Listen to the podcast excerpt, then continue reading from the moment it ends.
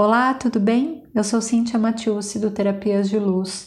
No episódio passado, eu trouxe para você um resumo de um capítulo de um livro que falava sobre a impecabilidade da palavra.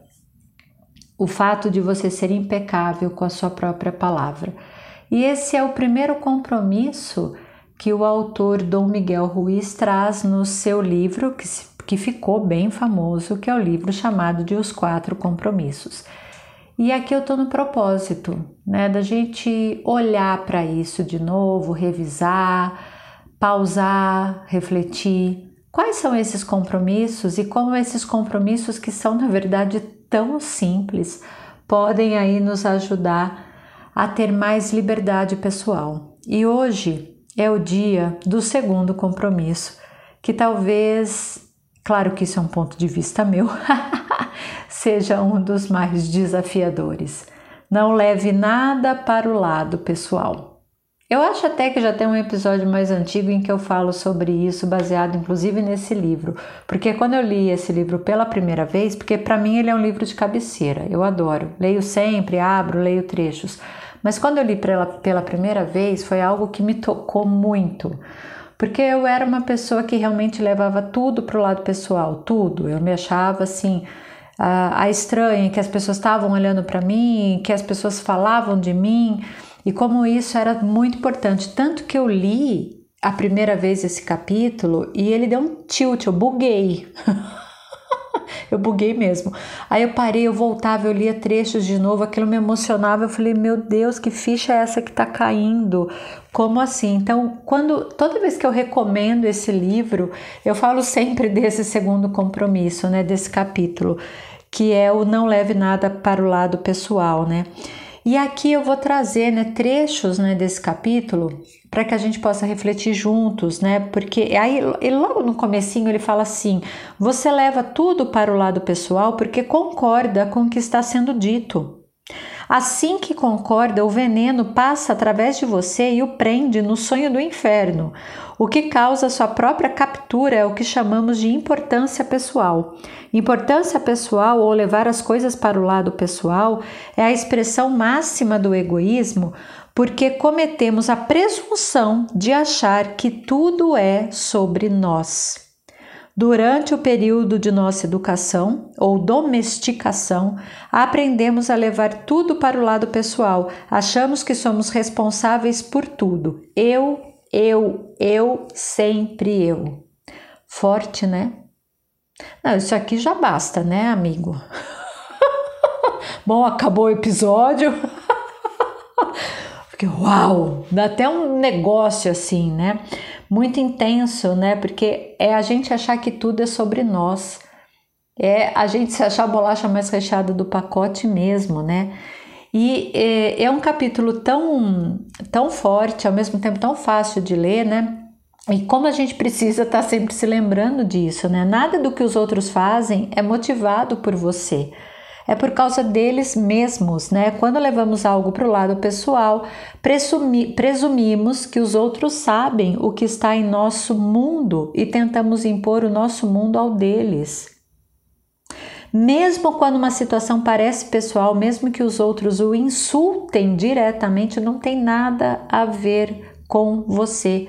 O que eles dizem, o que eles fazem, as opiniões que emitem estão de acordo com os compromissos que as pessoas possuem em suas mentes.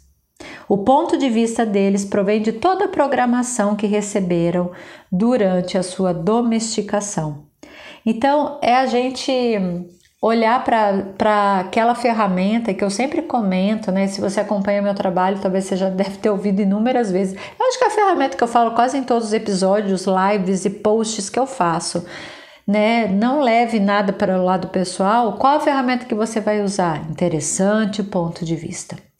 Tudo é um interessante ponto de vista. O que os outros acham de você é só um interessante ponto de vista deles. Se eles estão achando que você é uma pessoa bonita, se, você, se eles estão achando que você é uma pessoa feia, esquisita, estranha, exuberante, exótica, né, magra, gorda, não sei. Mas a questão é, não leve nada para o lado pessoal. Porque o que essa pessoa acha sobre você diz mais sobre ela do que sobre qualquer outra coisa. Mas nós ficamos presos a isso. E quando a gente fica preso nisso, a gente passa a aceitar um lixo emocional da outra pessoa.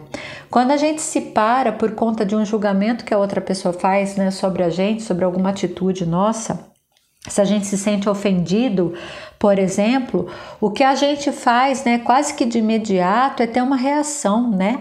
É defender as nossas crenças, é criar um conflito. A gente começa a fazer uma tempestade no copo d'água, né? Porque a gente tem que estar tá certo. Os outros estão errados. Eu quero provar que eu não sou isso que você está falando de mim. Eu quero que você olhe para mim de uma outra forma, né? Não é possível que você ache isso da minha pessoa. Então, trabalhar realmente o interessante ponto de vista, trabalhar essa ferramenta que é chamada ferramenta da permissão e você se fortalecer em você de que o que você é é o que você é, não importa né, o que o outro está achando. Então eu não preciso ser aceito pelos outros. Você consegue se imaginar assim? Sem tendo essa necessidade de aceitação? Você já se imaginou chegando num lugar, as pessoas olhando para você de uma forma estranha e você assim, tipo, nem se tocar que as pessoas estão olhando de uma forma estranha para você? É libertador, gente. É libertador. Eu treinei muito né? Muito, muito, muito para sair desse espaço. Para mim foi muito desafiador, porque eu usava realmente essa coisa do ponto de vista das ah, as pessoas estão me olhando, as pessoas estão me achando ah, desse jeito, as pessoas estão achando assado. Você viu? Me, me olhou, eu fiz torto, tal, como uma forma de me invalidar. Né? Eu aceitava muito na minha cabeça que a opinião do outro era muito forte para mim e como aquilo me invalidava.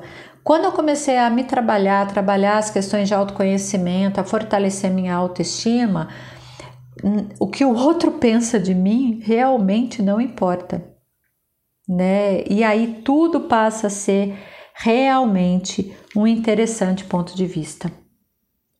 Então, não levar nada para o lado pessoal, né, vai te libertar.